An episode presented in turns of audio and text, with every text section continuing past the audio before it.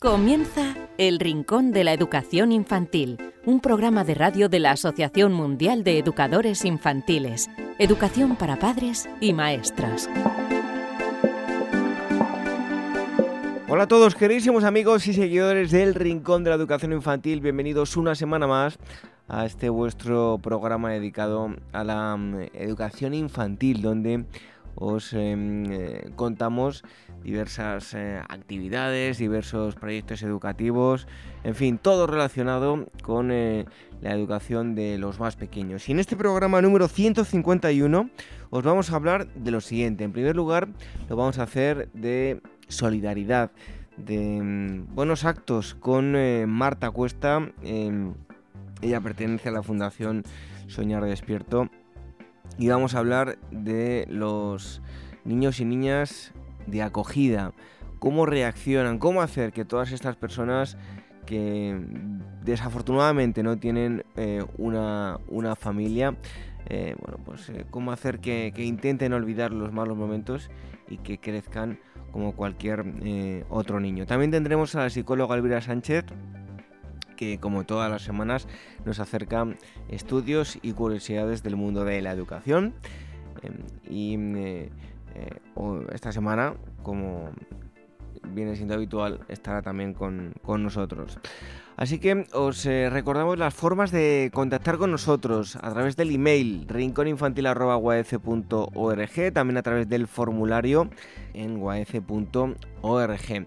¿Y cómo nos podéis escuchar? Pues de muchas formas, a través de las plataformas de podcast en iVoox, en iTunes, en Spreaker, en Spotify, a través del... Eh, el canal de YouTube de la Asociación Mundial de Educadores Infantiles todas las semanas. Recordad que lo emiten también em, a través de, Radio Sapiens y em, entrando en em, eh, vais a encontrar todas las eh, formas posibles de, de.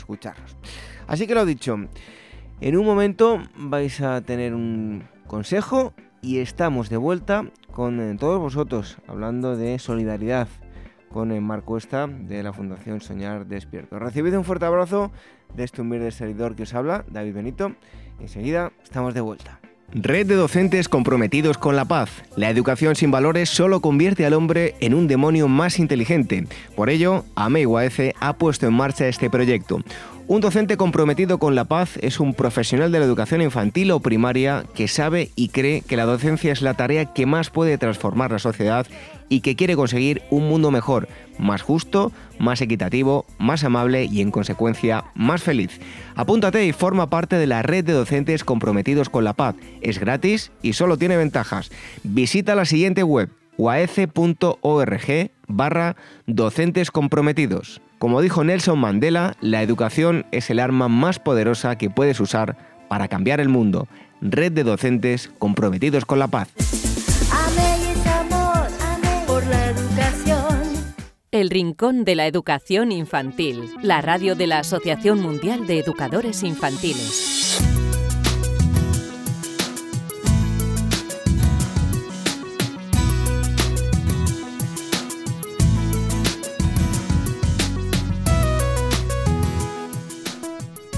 Hoy en esta primera parte del programa, entrevista con el experto, os vamos a hablar de algo muy necesario, algo como es la solidaridad, el voluntariado, todo ello si lo unimos con la educación infantil, con la atención, eso que siempre reclamamos, la atención y el tiempo, que es el mejor regalo que le podemos dar a nuestros pequeños. Y para hablar de, todo esto, tenemos a la directora general de la Fundación Soñar Despierto, ella es em, eh, Marta Cuesta. Marta, muchísimas gracias por estar aquí con nosotros en el Rincón de la Educación Infantil. Muchísimas gracias a vosotros.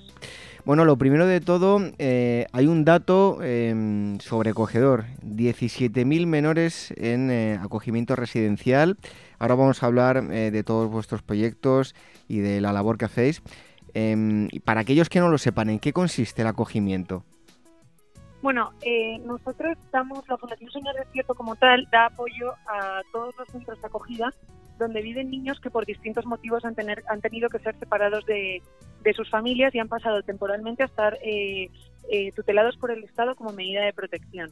Cuando se detecta una situación de desprotección en, en la vida de un niño, como puede ser pues que hayan sufrido malos tratos por parte de, de sus padres, que tengan padres con falta de recursos para mantenerles y demás.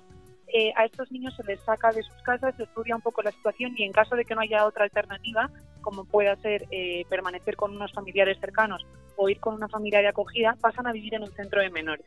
En estos centros de menores tienen todas las necesidades básicas cubiertas, eh, tienen comida, asistencia sanitaria, están escolarizados y viven con educadores y trabajadores sociales que se dedican a ellos y les prestan la atención que necesita cualquier niño durante esta etapa de sus vidas, intentando que se asemeje lo más posible a la vida en familia. Em, soñar despierto, nos hablabas de ello. ¿En qué consiste la, la, fundación? ¿Qué cosas hacéis? Ahora hablaremos de algo más en concreto, pero en general, ¿qué es lo que hacéis? Nosotros damos apoyo a estos centros de acogida donde viven los niños de los que te hablaba y nuestro objetivo fundamental es que durante esta etapa de sus vidas, independientemente de las circunstancias en las que les ha tocado vivir, tengan una infancia lo más normal posible y sobre todo que a medida que se van haciendo mayores tengan las mismas oportunidades que cualquier otro niño de su edad.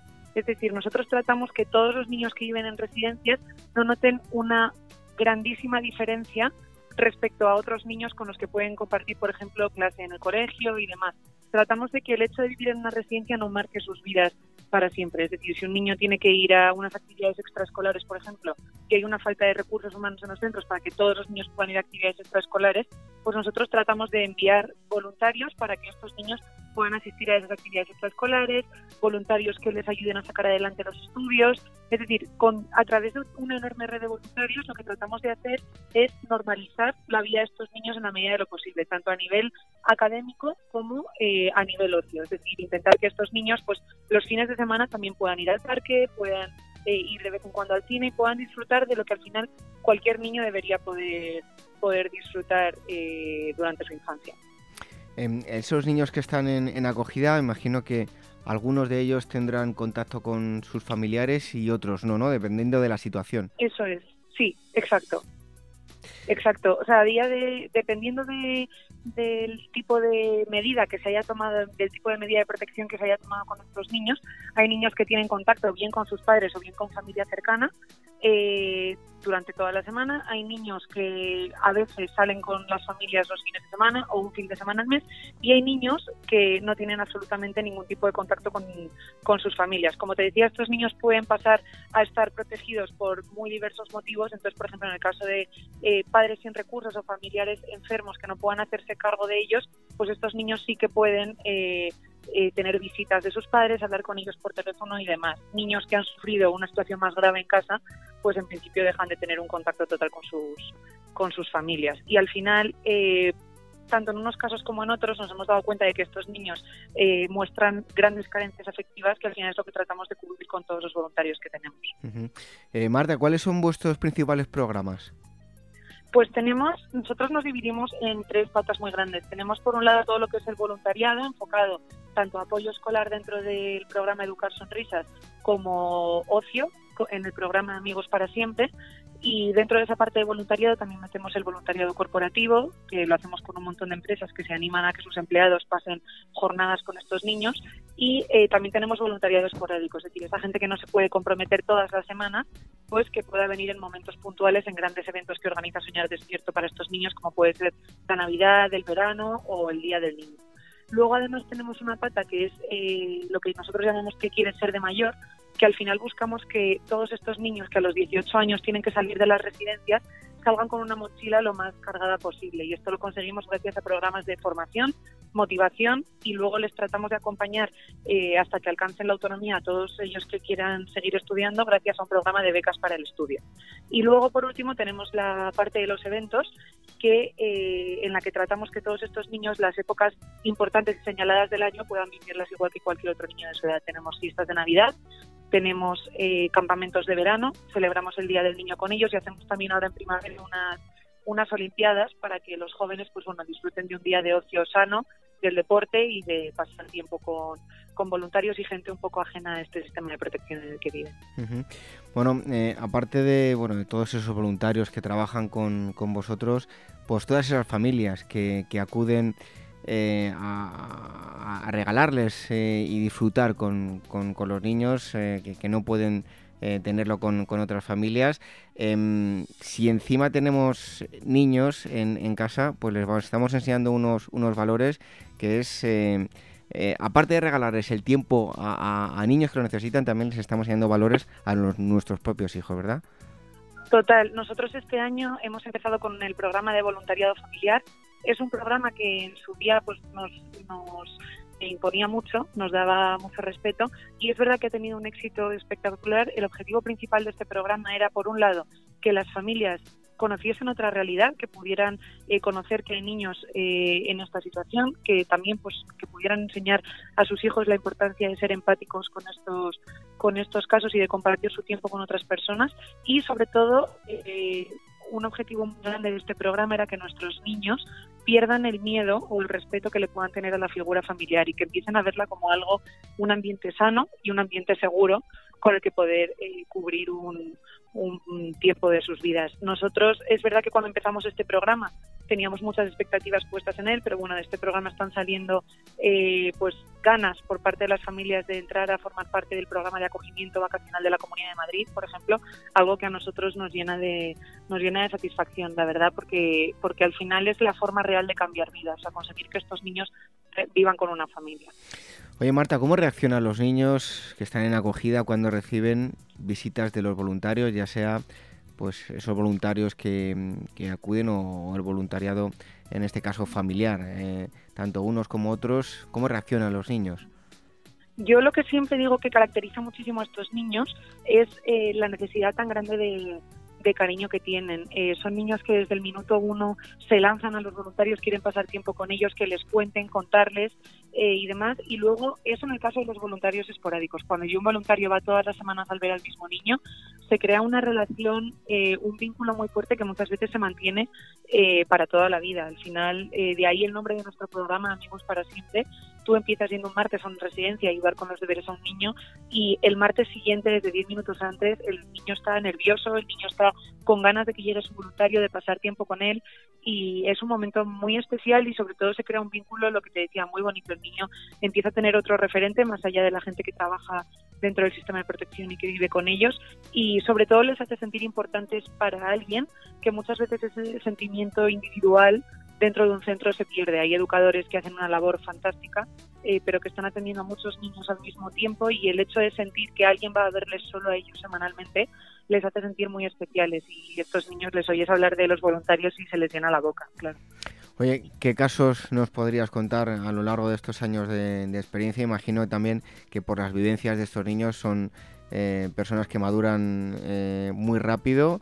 Eh, bueno, que nos puedes contar alguno de los casos o, varios, ¿no? Pues mira, tenemos tenemos la historia de, una chica que llegó a España apenas sin saber nada de, nada de idioma, sin familia. Llegó a España, ya se llama Olivia, llegó con 14 años, conoció la Fundación Soñar Despierto, empezó a hablar con nosotros en en salidas a hablarnos de, pues, de que quería que su sueño era ser azafata de vuelo, que quería estudiar, que tenía muchas ganas de, salir adelante. Es una niña que en nada de tiempo se hizo con el idioma, le matricularon para sacarla eso, la sacó, tuvo acompañamiento de voluntarios en un montón de salidas y momentos de ocio. Soñar Despierto eh, apostó por ella desde un primer momento, le pagó una beca de estudios para estudiar en la Escuela Superior de Aeronáutica y a día de hoy es una chica que es completamente independiente, que trabaja en Renfe, es azafata del AVE, eh, se mantiene por sí misma, seguimos manteniendo un contacto buenísimo con ella a través de la Fundación Soñar Despierto y realmente es donde vimos el impacto real que tenía pues el hecho de acompañarles durante su infancia y luego el programa de las becas de estudio. Luego eh, tenemos niños, pues el caso de... También hacemos acompañamiento hospitalario muchas veces cuando hay falta de, recursos para dormir con los niños que se ponen malitos. Entonces estaba el caso de un niño que estaba muy, muy enfermo, em, le daban poquito tiempo de vida. Una voluntaria se quedó con él constantemente días, noches, acompañándole en el hospital. Y finalmente, a día de hoy es su hermana, es una voluntaria cuya familia acabó adoptando a este niño y es un niño que al final con el, con el amor y la atención de una familia salió adelante y, ya no se le dan tan pocas mm, esperanzas de vida como tenía en un principio. Ahora es un niño con una infancia totalmente normal. O sea que algunas de las familias eh, pueden terminar adoptando con el paso del tiempo.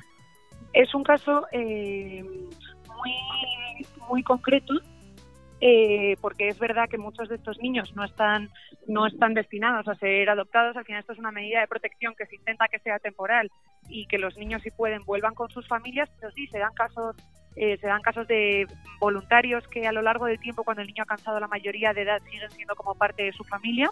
Y este caso en concreto, que fue un caso espectacular, que al final, pues sí, primero acogieron y luego adoptaron al niño. Oye, ya para ir terminando, hay una, bueno, algo que me, que me ha llamado mucho la atención, eh, me ha parecido muy significativo. Uno de los voluntarios, en uno de los, em, una chica concretamente, en uno de los artículos que ha salido de la noticia, eh, decía que, que uno de, los niños le pedía simplemente cuando iba y se iba a los columpios que le mirase. Reclaman mucha atención en ese sentido, ¿no?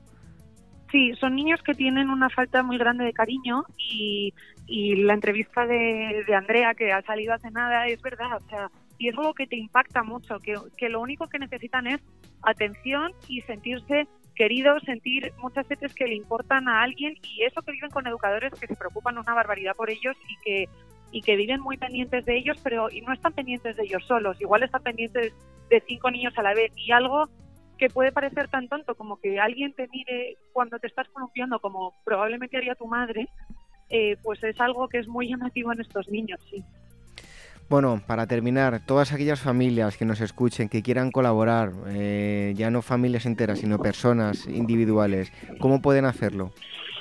Pues con nosotros se puede colaborar de muchas formas. Se puede colaborar eh, haciéndote voluntario, es decir, entrando a nuestra página web, viendo todas esas necesidades que tenemos y ofreciéndote para cubrir una de ellas, que pueden ser tanto de apoyo escolar como de acompañamiento a terapias o al colegio y, actividades de ocio. Y luego para esa gente que igual no tiene tanto tiempo para dedicar, pero que quiere seguir colaborando con nosotros, pues también aceptamos por la web tanto donativos puntuales como eh, gente que quiera sumarse a la aventura de Señor Despierto y que se hagan socios de la Fundación con una cuota mensual, que al final con tan solo 10 euros al mes eh, conseguimos cambiar muchísimas vidas. Pues em, ahí lo tienen. Si quieren, pueden contribuir a que estos eh, pequeños tengan una infancia feliz como todos tenemos derecho. Eh, Marta, muchísimas gracias por haber estado con nosotros aquí en el Rincón de la, de la Educación Infantil. Un fuerte abrazo y hasta pronto. Muchísimas gracias a vosotros.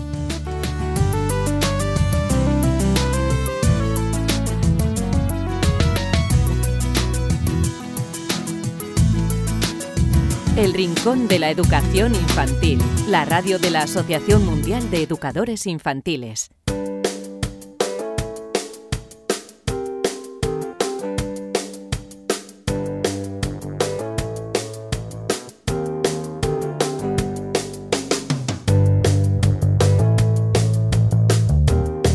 Una semana más es el momento de dar la bienvenida a la psicóloga Alvira Sánchez que nos acerca estudios y curiosidades del mundo de la educación infantil. Elvira, bienvenida. Pues un placer como todas las semanas. ¿Qué nos traes hoy? Pues mira, eh, hoy te voy a hablar de algo tan importante como la empatía. Y te voy a decir por qué. Mira, la empatía es la razón última, la razón principal por la que decidimos cooperar en lugar de competir. Incluso, bueno, cuando tenemos una opinión negativa ¿no? sobre otras personas. Y además, según el estudio del que te voy a hablar hoy, eh, tiende a extenderse en toda la sociedad y ayuda a que el comportamiento cooperativo se imponga sobre el egoísmo. Pues cuéntanos, Elvira. Mira, esta es la conclusión a la que han llegado un grupo de biólogos evolutivos de la Escuela de Artes y Ciencias de la Universidad de Pensilvania de Estados Unidos, tras aplicar la teoría eh, de juegos para estudiar eh, la cooperación. Han visto que es más probable que cualquier persona ayude antes a alguien que considera bueno que alguien que, bueno, pues según su percepción no lo sea. La forma en que, en que formamos, eh, valga la redundancia, estas eh, evaluaciones morales eh, de los demás tiene mucho que ver con las normas culturales, las normas sociales y así también un poco con, con nuestra capacidad de empatía, ¿no? Entendida la palabra empatía como el ejercicio de asumir la perspectiva de otra persona. Pues bien, en este nuevo análisis los investigadores han estudiado la cooperación eh, con un enfoque evolutivo usando modelos guiados eh, por la teoría de juegos, que es un área de la matemática aplicada que ha contribuido a comprender más adecuadamente la conducta humana eh, en el momento de, la toma de decisiones. Pues mira, según Joshua Plotkin, eh, que es profesor del Departamento de Biología eh, de la Escuela de Artes y Ciencias de, de, la Universidad de Pensilvania y que es, bueno, obviamente la persona responsable del estudio, estos modelos muestran que la capacidad de empatía fomenta la cooperación y que la medida en que la empatía promueve esta cooperación depende del sistema de evaluación de una sociedad dada. En otras palabras, ¿vale? Que tener no solo la capacidad, no solo la capacidad, sino la voluntad de tener en cuenta la, eh, la perspectiva de otra persona cuando se formulan juicios morales tiende a promover la cooperación. Esto es básicamente lo que han encontrado con este estudio. Y Elvira, tengo entendido que este estudio añade otra variable que es la reputación de las personas, ¿verdad? Pues sí, mira, y os explico por qué. Muchos científicos se han preguntado por qué los, individuos cooperan a través de la reciprocidad indirecta, un escenario en el que bueno, una persona eh, ayuda porque sabe eh, que esa persona es una buena persona, ¿no? Y no por recibir algo a cambio. Pues bien, mientras que otros estudios han asumido que las eh, reputaciones son universalmente conocidas, Plotkin y sus colaboradores se dieron cuenta de que esto, a ver, no describía de manera realista la sociedad humana, ya que los individuos, bueno, pueden diferir en su opinión sobre las reputaciones de uno y de otro. Es decir, que en las sociedades grandes y modernas las personas discrepan mucho sobre la reputación moral de cada uno. Así que los investigadores incorporaron esta variación de opiniones ¿no? en sus modelos y descubrieron que era menos probable que se, que se mantuviera la cooperación cuando las personas no estaban de acuerdo sobre la reputación de los demás. Y fue entonces cuando decidieron incorporar la empatía y al hacerlo la cooperación eh, ganó a las estrategias egoístas. Es más, para explorar más a fondo el impacto de la empatía en la cooperación, los investigadores analizaron una variedad de marcos o, normas sociales que las personas eh, podrían usar para asignar una reputación a otra persona en función de su comportamiento. Y descubrieron nuevamente que la capacidad de empatía importaba. Eh, mira, cuando las poblaciones eran empáticas, el juicio severo ¿no? sobre el otro era el mejor para promover la cooperación. Pero cuando un grupo estaba menos dispuesto a adoptar la perspectiva del otro, es decir, a ser menos empático, otras normas maximizaban las tasas de cooperación. Pues ahora, Elvira, la pregunta que me planteo es si puede la empatía en sí misma evolucionar y estabilizarse en una población. Pues mira, en la mayoría de los escenarios, ¿vale? De las hipótesis que, tenían los investigadores, la respuesta ha sido sí. Eh, comenzando con una población donde nadie es empático, con personas que se juzgan entre sí según su propia perspectiva, vieron que al final los individuos copiarían el comportamiento de aquellos que juzgaban empáticamente. Es decir, que según este estudio la empatía se extendería y la cooperación podría surgir. Así que bueno, David, se puede decir pues que estamos de enhorabuena.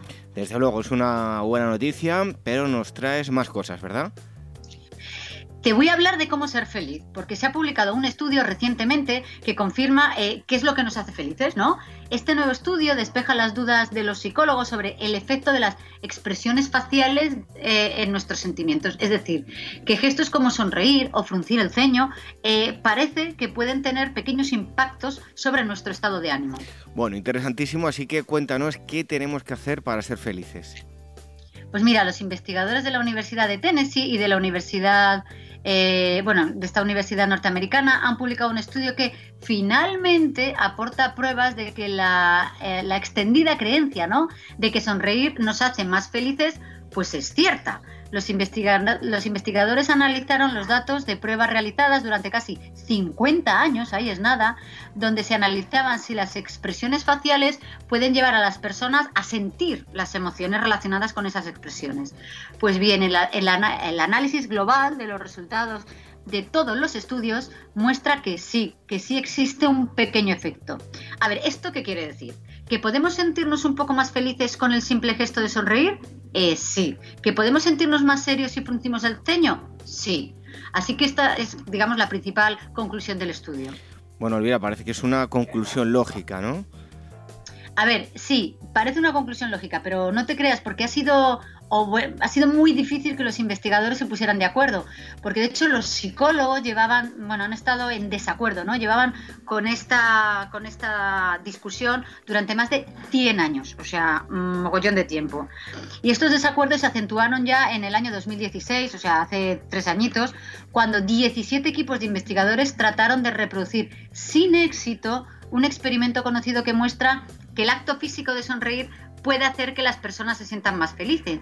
Los psicólogos, bueno, han estado probando esta idea desde el principio, bueno, desde principios de la década de los 70. Eh, lo que ha marcado, bueno, la diferencia con el estudio del que te hablo es, en pocas palabras, Nicholas Coles, que es estudiante de doctorado de la Universidad de Tennessee, dice que ellos cambiaron mediante la técnica estadística del metaanálisis eh, datos de 138 estudios que evaluaron a más de 11.000 participantes en todo el mundo. Es decir, por fin por fin se ha hecho un metaanálisis para que los psicólogos nos pongamos de acuerdo. Y de acuerdo con los resultados, las expresiones faciales tienen un pequeño impacto en los sentimientos. Por ejemplo, la sonrisa hace pues que nos sintamos más feliz y el ceño fruncido, como te decía al principio, hace que nos sintamos pues más enfadados o más tristes.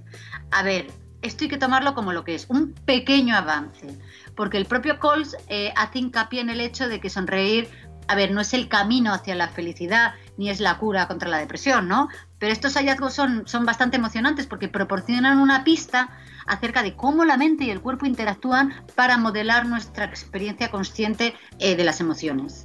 Bueno, en cualquier caso, Elvira, sonreír siempre es bueno. Eh, ¿Y con qué te despides hoy? Pues mira, hoy me voy con dos recordatorios. El primero es que quien, bueno, quien esté interesado en asistir al congreso que organiza MEIWAECE, el Congreso Internacional Crear Hoy la Escuela del Futuro, que está eh, dirigida a maestros de segundo ciclo de infantil y primer ciclo de primaria, que vamos a celebrar los días 22, 23 y 24 de noviembre de, este año 2019 en Madrid, tiene que hacer la inscripción lo antes posible porque el 1 de junio cambia la cuota. Con lo cual, si tienen pensado ir, que no lo dejen para, mm, para más adelante porque bueno, se pueden ahorrar un, dinero. Y el segundo recordatorio, me quiero ir recordándote pues, los días escolares eh, que marcan Naciones Unidas para el mes de junio, eh, por si bueno, alguien que nos está escuchando quiere celebrar alguno de ellos en el aula. Empezamos con el día 1 de junio, que es el Día Mundial de las Madres y los Padres. El día 3 de junio es el Día Mundial de la Bicicleta. El 5 de junio quizás es el más famoso de todos los días escolares eh, que hay en el mes de, junio, que es el Día Mundial del Medio Ambiente. Eh, no muy lejos, el 8 de junio, se celebra el Día Mundial de los Océanos. El 12 de junio es el Día Mundial contra el Trabajo Infantil. El 13 de junio eh, celebramos el Día Internacional de la Sensibilización sobre el Albinismo. El 14, el Día Mundial del Donante de Sangre, que esto lo convoca la OMS, la Organización Mundial de la Salud. El 15 de junio es el Día Mundial de la Toma de Conciencia sobre el Abuso y el Maltrato a la Vejez que la verdad es que a los abuelitos, a los abuelos, ¿no? Hay veces que no los tratamos ni los cuidamos como se merecen. El 20 de junio estamos hablando, celebramos el Día Mundial de los Refugiados. El 21, el Día Internacional del Yoga, que esto ya hablaremos más adelante de todos los, los beneficios que tiene el yoga en la educación.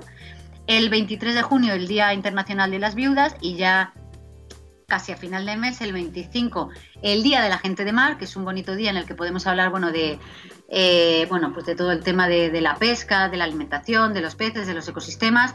Y finalmente, el 30 de junio es el Día Internacional de los Asteroides, que es una magnífica fecha para abordar el tema del espacio, que eso les encanta a los niños. Y además, todos estos días tenéis actividades en la página web de mm, AMEIUAEC que podéis llevar a cabo en, las aulas, eh, así que os, invitamos a que visitéis la página web en, esa agenda particular donde vais a poder encontrar pues, un sinfín de actividades para realizar con los más pequeños. Como cada semana, la psicóloga Elvira Sánchez nos acerca em, estudios y curiosidades acerca del mundo de la educación infantil Elvira, hasta el próximo día. Pues un placer, como todas las semanas.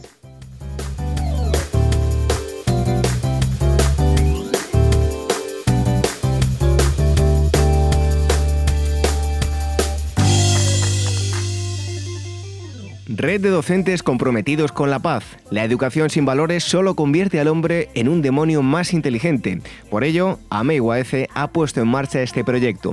Un docente comprometido con la paz es un profesional de la educación infantil o primaria que sabe y cree que la docencia es la tarea que más puede transformar la sociedad y que quiere conseguir un mundo mejor, más justo, más equitativo, más amable y en consecuencia más feliz. Apúntate y forma parte de la red de docentes comprometidos con la paz. Es gratis y solo tiene ventajas. Visita la siguiente web uaece.org barra docentes comprometidos. Como dijo Nelson Mandela, la educación es el arma más poderosa que puedes usar para cambiar el mundo.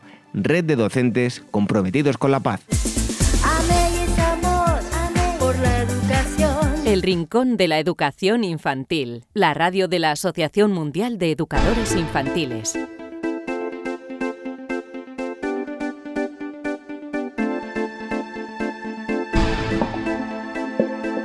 Hasta aquí este programa número 151 del Rincón de la Educación Infantil. Hoy hemos eh, charlado con Marc Cuesta de la Fundación Soñar Despierto. Nos ha hablado de los eh, niños y niñas de, acogida, cómo podemos colaborar y cómo podemos hacer que todas estas personas que por desgracia no tienen una familia, pues sufran lo menos posible las consecuencias de, de esto. Cómo podemos ayudar y qué beneficios obtienen con las visitas de, los voluntarios. También hemos tenido a la psicóloga Elvira Sánchez, que como toda la semana nos ha acercado las, eh, los estudios y las curiosidades relacionados con el mundo de la educación eh, infantil. ¿Cómo podéis contactar con nosotros? A través del correo electrónico rincóninfantil.org, también a través del formulario que tenemos en uaf.org ORG. ¿Y cómo nos podéis escuchar? A través de las plataformas de podcast, en iVoox, en iTunes, en Spreaker, en Spotify, a través del canal de YouTube de la Asociación Mundial de Educadores Infantiles y todas las semanas Radio Sapiens emite nuestro programa. Os invitamos a que mm, volváis a mm, estar con nosotros dentro de una semana donde seguiremos eh, charlando y disfrutando sobre la educación infantil. Hasta entonces, que seáis muy felices. Adiós.